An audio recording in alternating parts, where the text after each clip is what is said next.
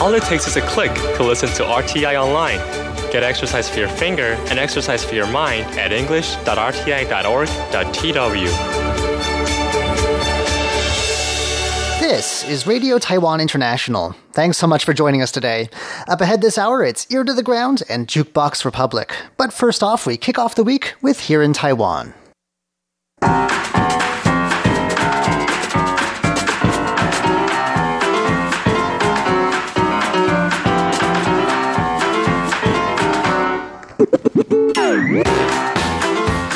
Hello and welcome to Here in Taiwan. Today is Monday, July 15th. I'm John Van Trieste, and joining me here as we hit the halfway mark through July, we've got Leslie Liao. Hello, everybody. And of course, our intern, Stanica Jan. Hi. And Bethany Green. Hello. Up next, Taiwan cracks down on betel nut. Then, police arrest a man who claims to be a living Buddha, and another potential solution to Taiwan's plastic straw problem. All that coming up next. Please stay tuned.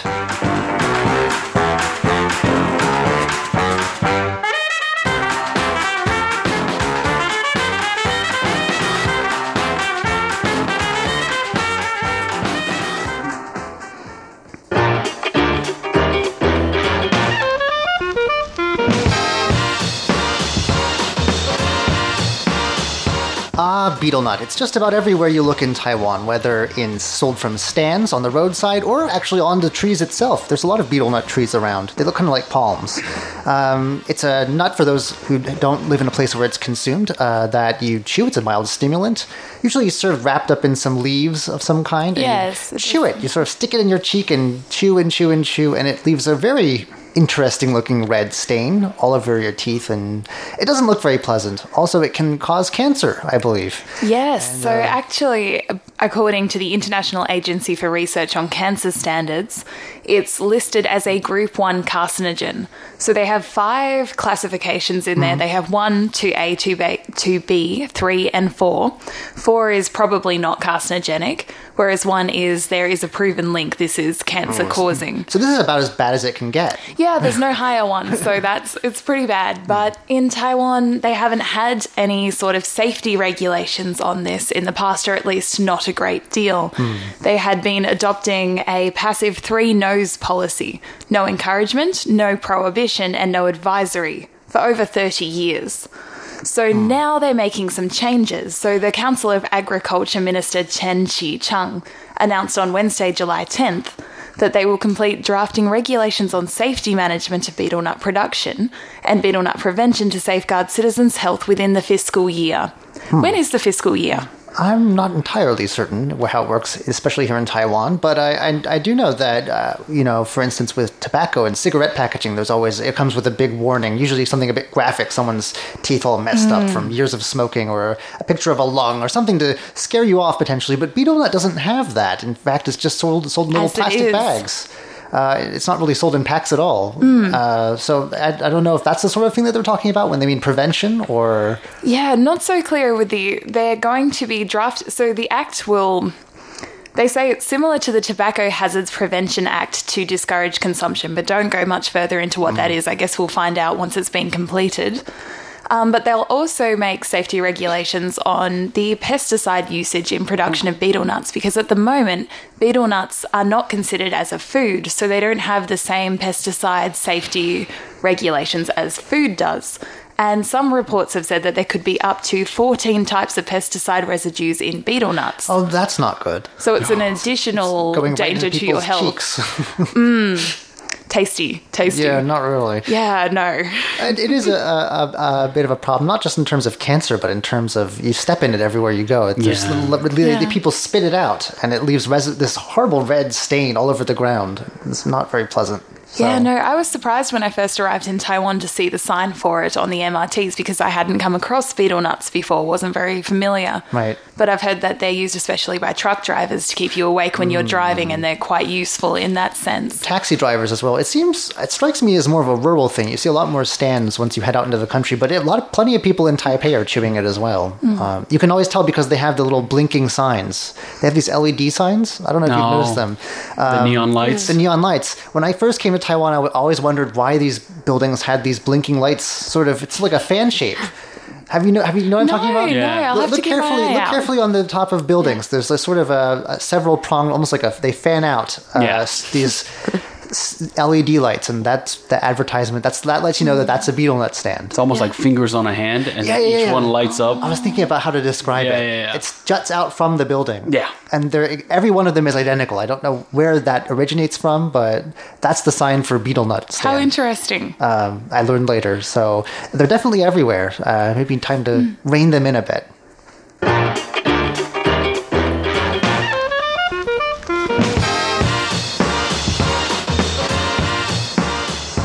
an alleged Buddha is under arrest, whatever for. yeah, actually, this is an interesting case that came out maybe last week, um, on Thursday, the Criminal Investigation Bureau here in Taiwan uh, allegedly arrested a man who was swindling money from followers in several countries. This guy was the real deal. He was wanted by several countries. Um, many travelers, actually, many people from China actually came to Taiwan just so they could file a police suit over him. Um, Interpol, the international police agency, actually issued a red alert for him via t- uh, authorities in Thailand. Now, we're talking about um, a 63 year old man. His name is Bao Sun, And he was scamming people with his life, with his wife, not his life, well, also his life, for 20 years allegedly. Now, don't Buddhas aren't they supposed to be celibate? I mean, yeah, exactly. There you What's go. What's doing with the wife? there you go. Right off the bat, we already have a, uh, a loophole in this thing. Um, he founded a Tibetan Buddhist sect in 1992, and he claimed he was Hengsheng Rinpoche, who's a holy, a reincarnated a reincarnated holy man, as well as a living Buddha. And from there, they headed to China and Southeast Asia to conduct to conduct religious ceremonies and preach great uh, his great spiritual power. Now, he was known to operate in Taiwan, China, Thailand, Myanmar, the US, France, and other countries. Uh, most of the people he scammed were overseas Chinese, and he made a profit of, well, does anybody want to take a guess, Bethany? Oh, it's got to be like the high millions. It's... I'd go. We're looking at like 50 million. Close. Uh, John? Oh, yeah, definitely 100 million. Um, I'll double it. are we talking about New Taiwan dollars?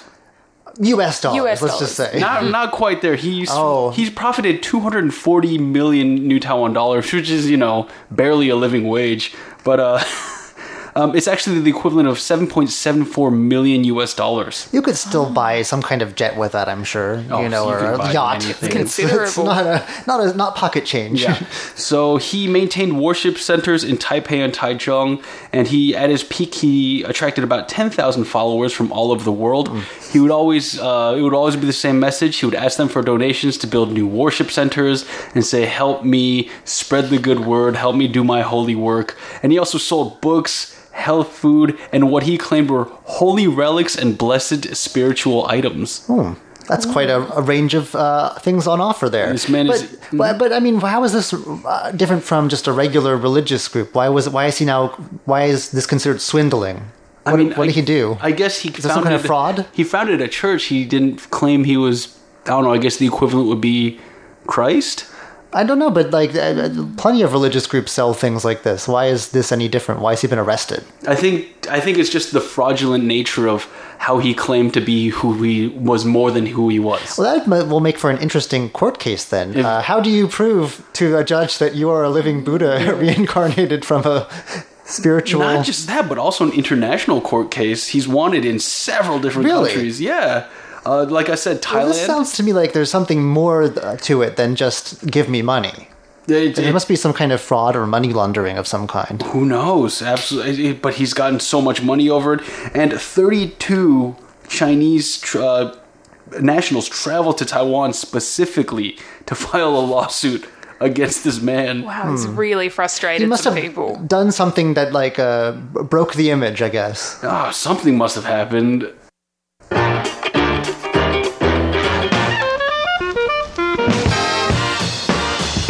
All right, we've talked uh, about ad nauseum on this program about Taiwan's straw ban, plastic straw ban. It's taken effect, and uh, there are still plenty of places where you can get plastic straws, but in any case, the movement is definitely towards getting rid of them, and it's probably for the best. Plastic anything ends up in the water, and it's bad for the environment, and, you know, I don't think any of us have to be told that it's plastic's just not good for us. Hmm. Uh, and, and a Taiwanese inventor here who has become famous for inventing sugarcane straws is at it again. And he's actually making use of some of uh, Taiwan's most Taiwanese resources, could you say? We've got plenty of them. Uh, one of them is is rice hulls. Taiwan is a rice consuming country, and uh, it says that uh, Taiwan's agricultural industry generates about 3 million tons of rice hulls each year. Now, what do you do with all those rice hulls?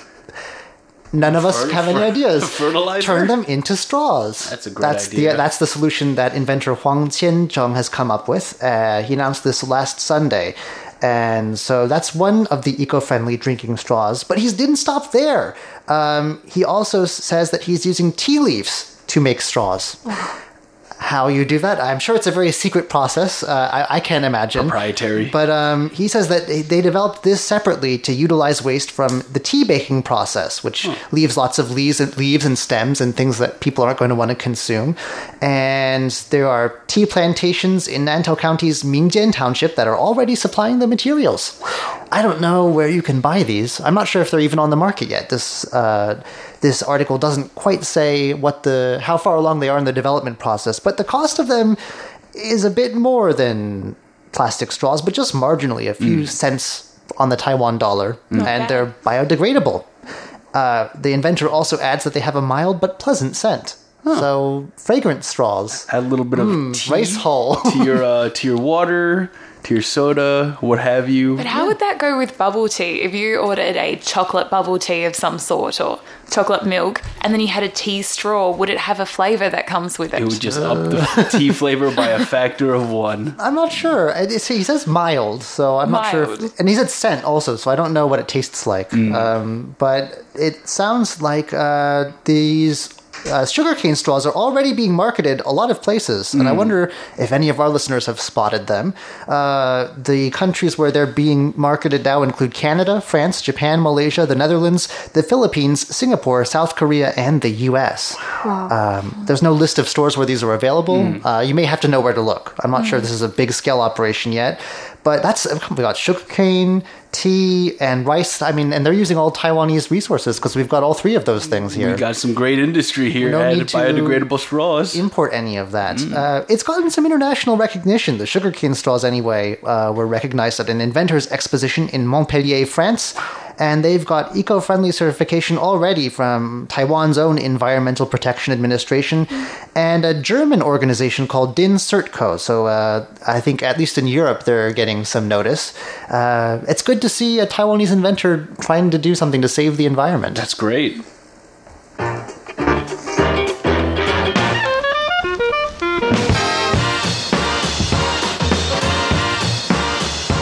On the other hand, while we are moving to save the environment by plant by banning straws, that is just the tip of the iceberg. Uh, Greenpeace and the Society of Wilderness have done some investigations of Taiwan's coastline, and they have found that there are around 12 million liters of marine debris everywhere on Taiwan's coastline. That's the total that they estimate can be found on our shores.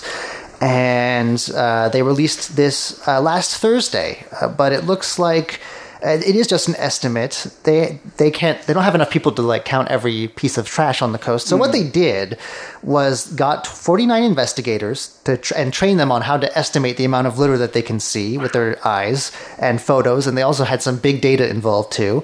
Uh, they set up 121 monitoring stations mm. covering 100 meter stretch each, uh, but altogether uh, that was uh, you know amounted to over a thousand kilometers of coastline when mm. you added them all up, and so yes, not only uh, does it uh, are there 12 million liters of waste, but the total weight comes to 646 tons. Oh wow! I have no idea how many trucks that would fill, but I imagine a lot. Um, there is a regional variation. 65% of the litter, maybe not surprisingly, is on the northern end of the island where mm. Taipei is. oh. I think Oof. it has dirty city dwellers here. Uh, New Taipei's Ruifang district had the worst litter of all. And uh, mostly they found plastic bottles. So I think that may be the next thing to go to after straws, after we tackle straws. Uh, and then following bottles were trash, uh, like plastic foam and discarded fishing nets. So uh, Greenpeace is urging the government here to clean up the coastline by setting up laws and standards dedicated to dealing with marine pollution and debris. And uh, of course, it's also up to us, the people who are using these plastic bottles, to do something to reduce waste. Mm-hmm. The Ocean's campaigner for Greenpeace Taiwan says that even though 96% of, of these uh, PET bottles, these plastic bottles in Taiwan, are recycled, uh, the number of bottles that don't get recycled could still reach in the hundreds of millions, given that there are billions of them used every year. So 96% sounds great, but if you look at how many individual bottles are used every year, that still leaves a lot that can go into our oceans. And they can easily end up on the coastline. Uh, incidentally, Taiwan is, seems to have a lot more problems with marine litter than some of our neighbors do. Uh, according to this campaigner, around 10,000 liters of marine waste washes up on every kilometer of Taiwan's coastline, uh, I guess, per year. And that's around twice the amount that you'll see in Japan or South Korea. So we have a lot of catching up to do.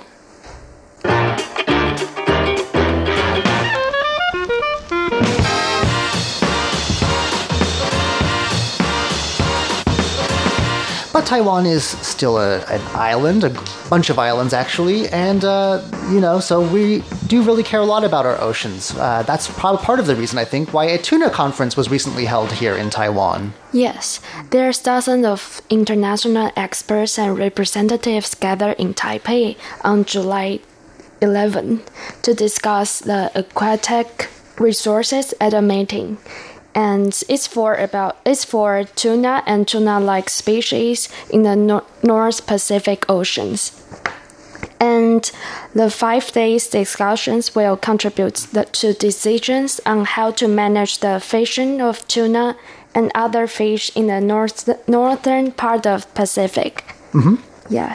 And the local researchers and experts have shown that Taiwan can contribute to international organizations with important tasks such as preserving marine environment and wildlife.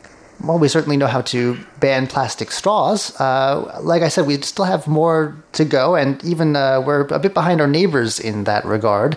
Uh, but it's good to see that we're, we're having some uh, sustainable fishing going on here. Yeah. And there's a uh, theirs has the uh, Pingdong Wei Yu Ji mm-hmm. in every May uh, every year in from May to July. That's the black tuna yeah, fishing season. black tuna. Uh, so, is that part of the reason why they're having this conference in Taiwan? Yeah, I think so. To to sort of uh, align with this season for black tuna fishing. Yeah, black tuna. It's interesting because one is celebrating this tuna as a resource, and the other one is like trying to rein it in, like conserve. So well, I mean, sustainability is about having bo- bo- having your cake and eating it too. I'm all it? for it. I'm all for it. I just think it's kind of interesting how they uh, they they choose this time where it's a celebration. to try and tell people like tone it down a little bit, save some of the tuna, and I'm all for that. I'm all for that. Don't get me wrong, but it's a it's a bold move, I believe.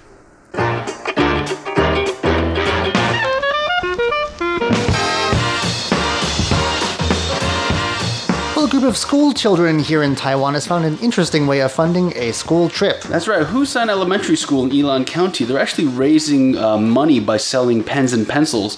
It's almost like selling Girl Scout cookies in the States, but there's a little cash. They're making it themselves and out of carpenter wood in like a carpentry ca- class. Oh, uh, these yeah. are handmade pens and pencils. These are handmade pens and pencils, and uh, they are you uh, they're doing it so that they go on a school trip, but it will also be donated to a charitable cause. Um, the school trip is to take the students to the Walami Trail for bicycle riding and, and hiking. And uh, these they say these kind of, these pens are one of a kind in the summer heat and they can last very long. All right, well that's uh, one way of paying your way. That does it for today's edition of Here in Taiwan. I'm John Van Trieste. I'm Leslie Liao. I'm Danica Chen. And I'm Bethany Green. Don't go anywhere just yet. Coming up next, it's Ear to the Ground and Jukebox Republic.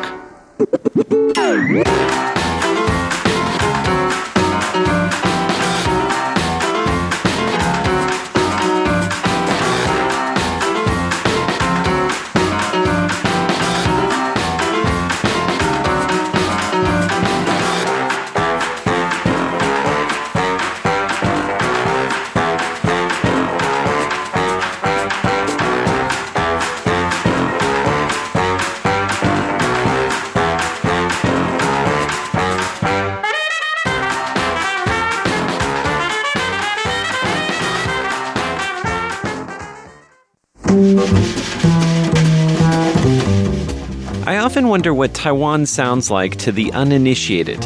Now, I've been collecting sounds here for 20 years, so it's hard to remember. I'm Andrew Ryan, and in today's Ear to the Ground, I'm going to attempt to listen to my own neighborhood with fresh ears. 贴紧台湾的羊耳朵，an ear to the ground。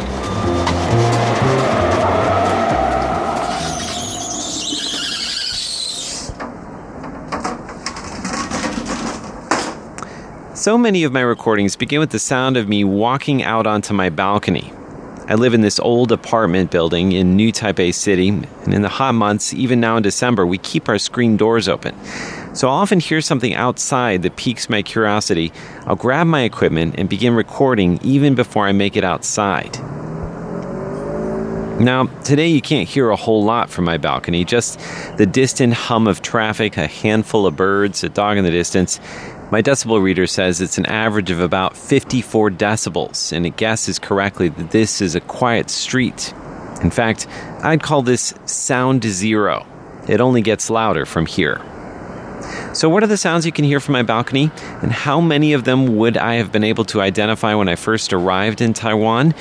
Well, some are obvious, things like scooters going by and the sound of birds and cicadas, but others are hard even for Taiwanese people to guess.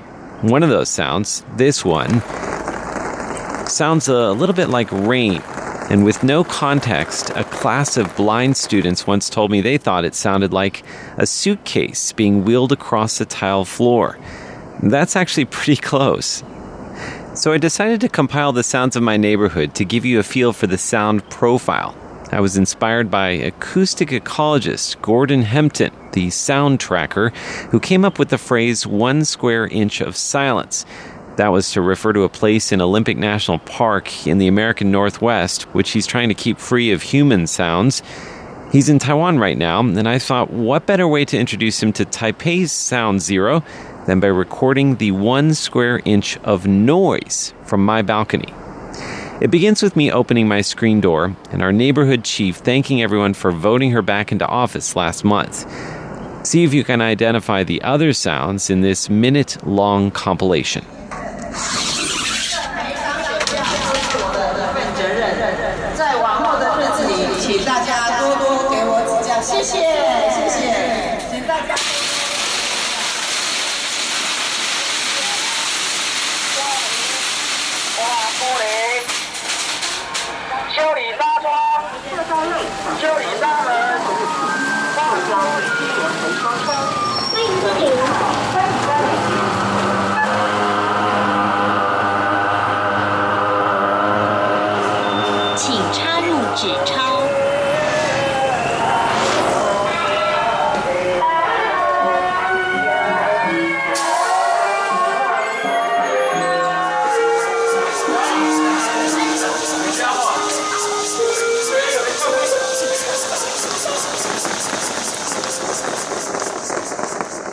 So, how many of those sounds were you able to identify? I'm going to play it one more time, and this time with the answers. That's the neighborhood chief. The firecrackers are a wedding send off for a bride and groom. That's the door and window fixer. There's the trash truck music, followed by a recorded welcome at a store. That buzz is the fumigators spraying down our neighborhood, and then the top up machine for Metro cards, telling you to insert some bills. Scooters race past. There's funeral music. A hydraulic powered bus door, A school bell and students. Cicadas. And it concludes with someone watering their plants. And the water dripping onto my corrugated balcony roof. Now, my neighborhood is not always this noisy, but I can hear a lot more than I could in my apartment in Chicago, where thick windows sealed me off from the outside world. Here, the sounds fill my apartment at all hours of the day babies crying in the night, weddings, religious processions, and even funerals. A constant reminder that life is always marching forward right outside my window. With an ear to the ground, I'm Andrew Ryan.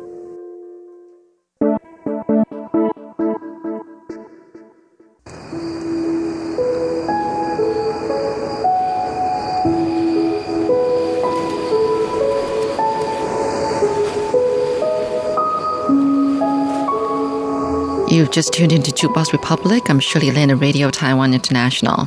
Today I'm going to continue to introduce winners from the Golden Melody Awards this year.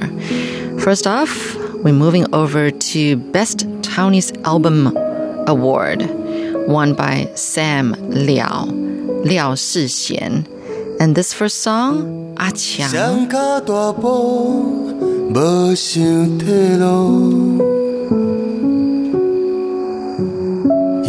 风真猛，性命操守。风雨愈强，你着愈刚。讲要成功，离开故乡。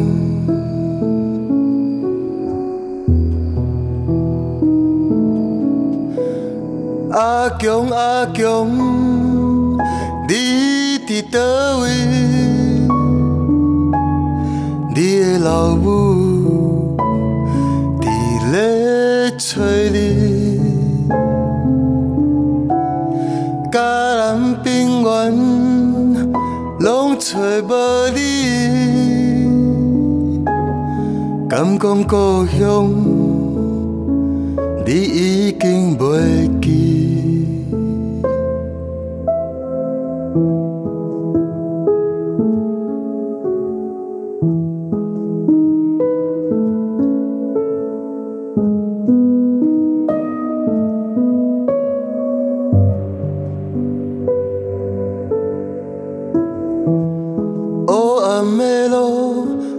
感悲伤，彼天的你面色憔悴，脚网内面去带着什么？你讲真紧，就会回来。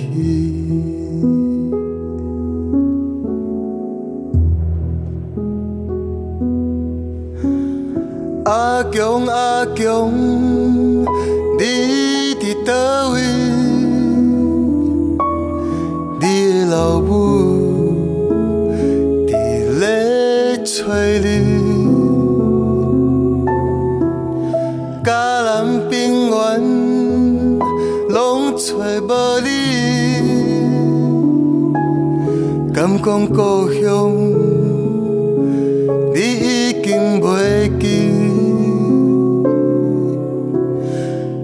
阿强，阿强，你伫倒位？你的老母伫咧找你。嘉南平原，无声无息，喝一杯土，甲你。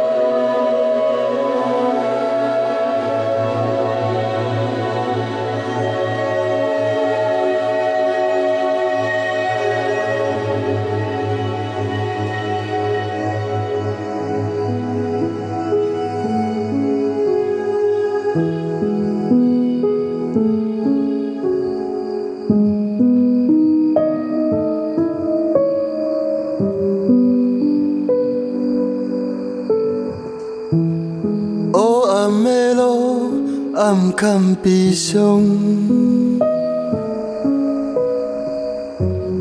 彼天的你，目睭红泪泪，脚网内面去带着什么？你讲真紧，就会转来去。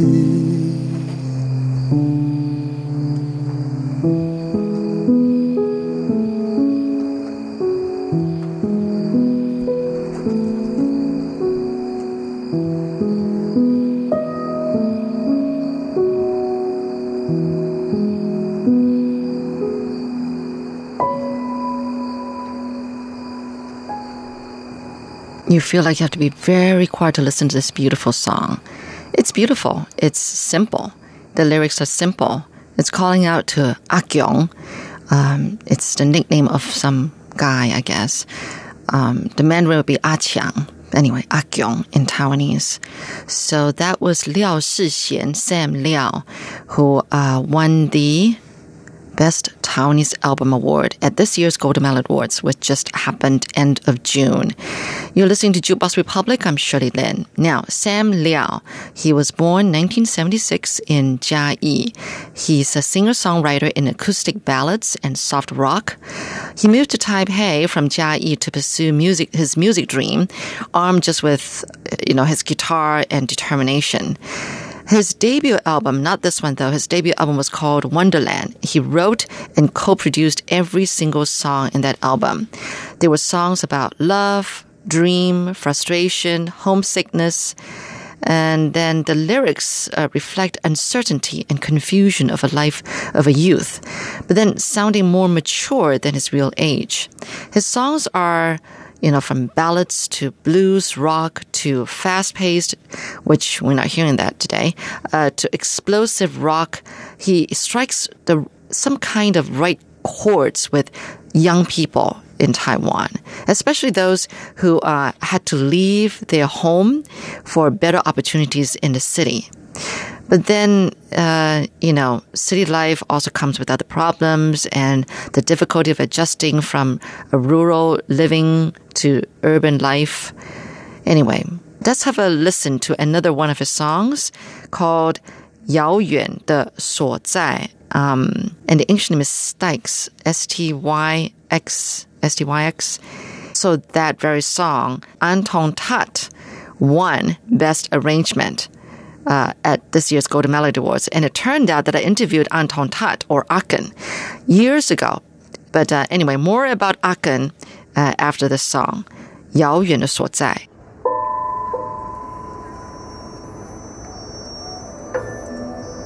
je pourrai le suivre dans sa vaste carrière, mes yeux verraient partout le vide et les déserts. Je ne désire rien de tout ce qu'il éclaire. Je ne demande rien à l'immense univers.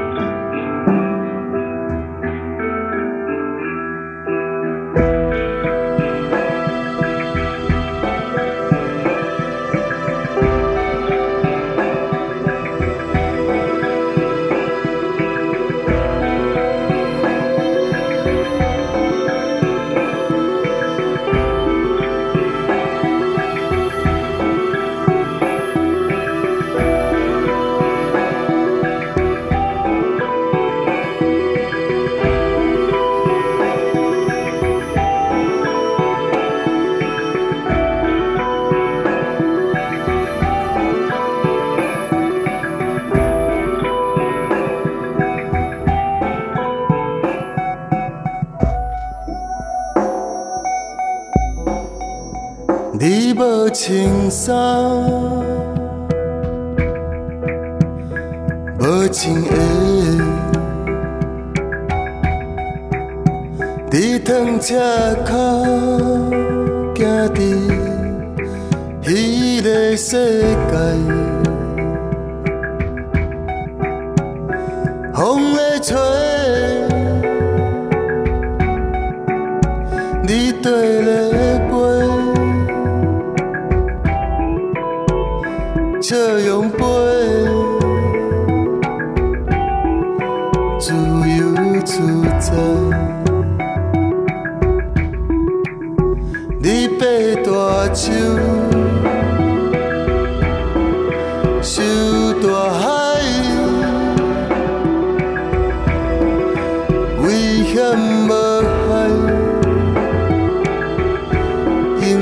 那是遥远的所在。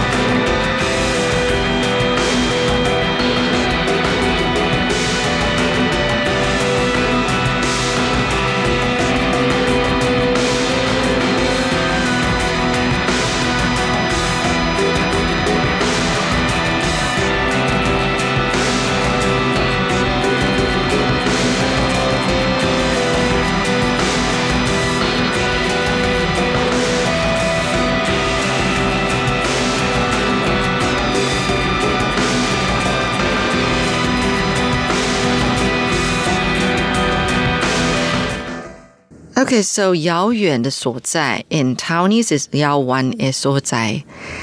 I hope you were noticing the arrangement, uh, the piano arrangement. Well, I mean, the whole thing, the whole musical arrangement for this particular song, because it was done by Anton Tat, uh, who is also known by Akin. Um, and I knew him from a long time ago. It was actually in 2013 when I interviewed him. But anyway, he won the best arrangement this year for the song you just heard.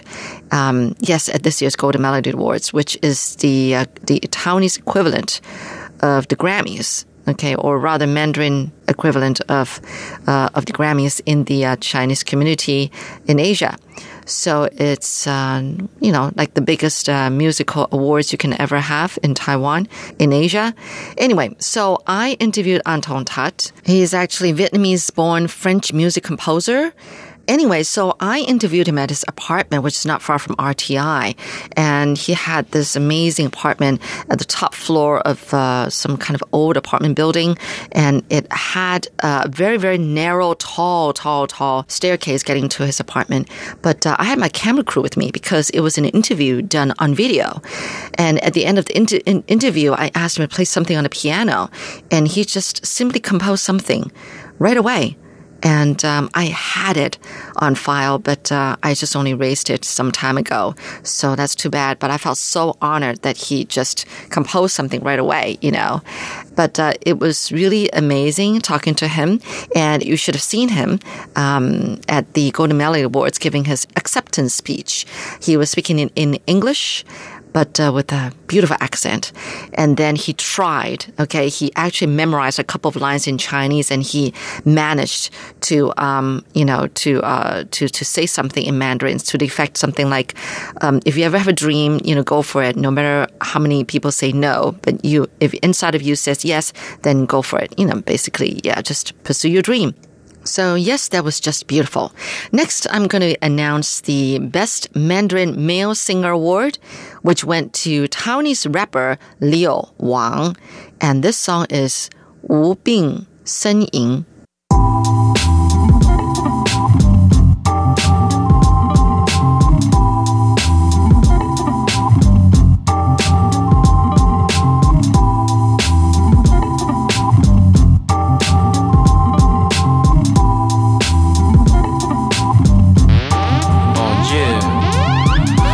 声音。我活在大都市里，不痛不痒，度过每一天。我承认我是比较幸运，大多的时候我只在乎我自己，面对自己解决，解决问题，解决我自己。上网看，看看看美女，看看手上的剑。突然怀念起有一集马美跟老外学美语。Are you ready? Okay. big，哼，废废，我真的是废，走不出我的房间，看着歌词就是背，我也总是背。别人误会没有睡饱，三步并作两步，两天当一天在变老，在日夜颠倒之间，今年二十五岁，才发现才华不够用，又没有人可以借。哈，给你我的心，我的肺，给你我的孩子，像神韵玲珑，Holy l 让子弹飞。耶、我无比声音在喷发的那一瞬间。咻。我找到人生的真理，全身一阵颠。哎呦！我好像听见他说，Bitch don't kill my vibe。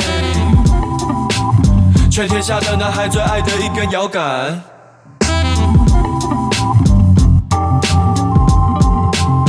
真好笑。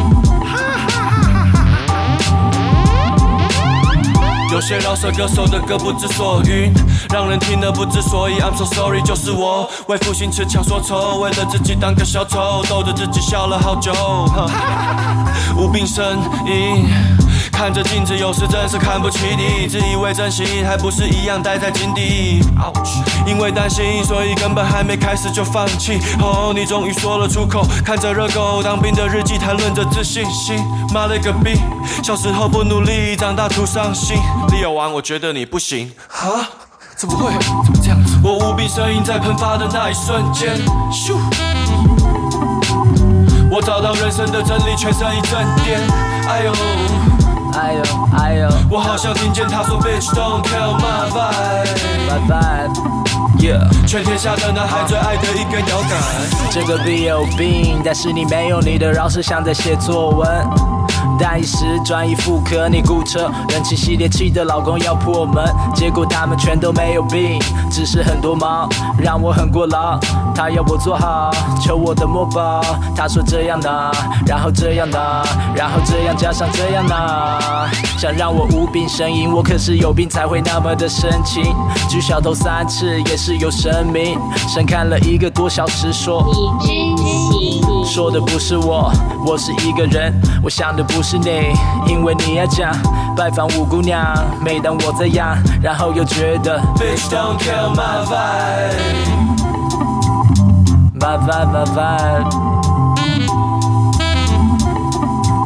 全天下的男孩最爱的一根摇杆。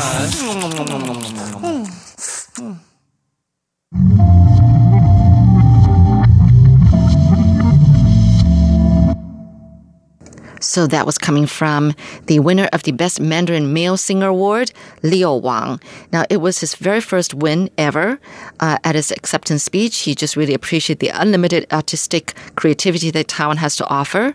And he says that, you know, uh, if an artist can create anything he wants, that is the most, most, most, most, he really said it five times, important thing you know, for any musical artist.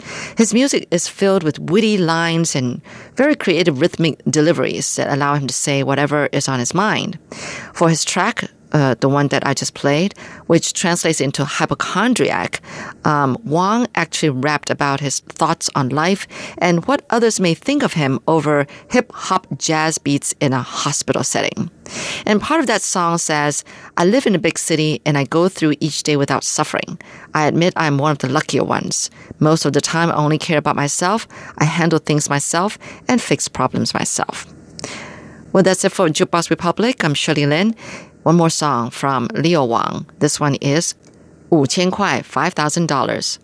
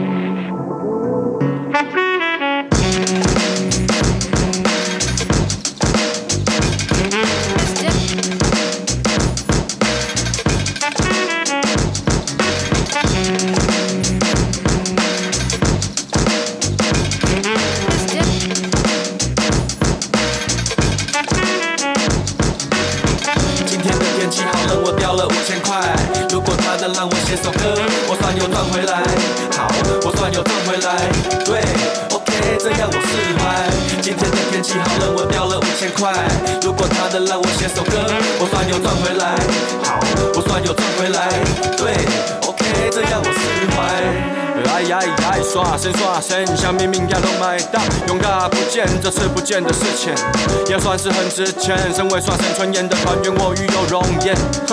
我们四处走跳，从 New York 到 Tokyo，在各地拉屎拉尿。耶，翻走过不止六组物机，我们什么东西都掉，大脑、耳机、护照、机票。今天的天气好冷，我掉了五千块。如果他能让我写首歌，我算又赚回来。好，我算又赚回来。对。这样我释怀。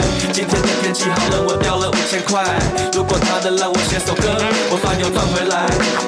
我算又赚回来。对，OK，这样我释怀。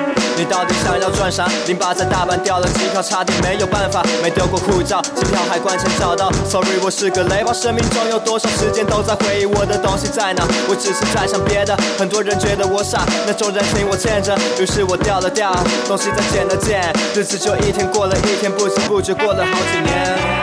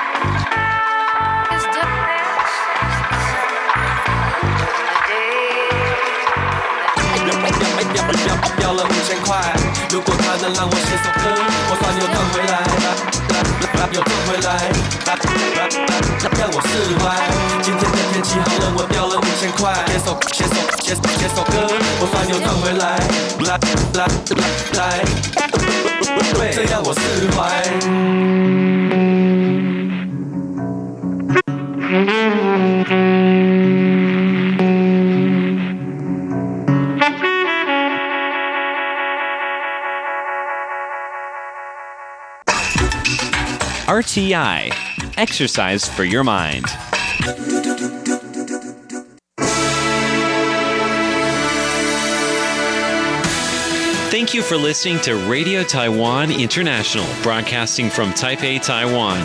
Check out our website at english.rti.org.tw. Again, that's english.rti.org.tw for the latest news and features from Taiwan. You can also listen to our programs and watch videos as well. Our 60 minute English language program can also be heard every day at the following times and frequencies. In southern China and South Asia, Asia from 1600 to 1700 UTC on 6180 kHz. Again, that's in southern China and South Asia from 1600 to 1700 UTC on 6180 kHz. And in Southeast Asia from 0300 to 0400 UTC on 15320 kHz. Again, that's in Southeast Asia from 0300 to 0400 UTC on 15320 kHz. We'd love to hear from you. Please send your comments to PO Box 123 199, Taipei, Taiwan. Again, that's PO Box 123 199, Taipei, Taiwan. Or send an email to rti at rti.org.tw. Again, that's rti at rti.org.tw. Also, visit us on Facebook. The address is fb.me forward slash Radio Taiwan International. Once once again on Facebook. We're located at fb.me forward slash Radio Taiwan International for videos, photos, and news of interest from Taiwan. Thank you once again for listening to Radio Taiwan International.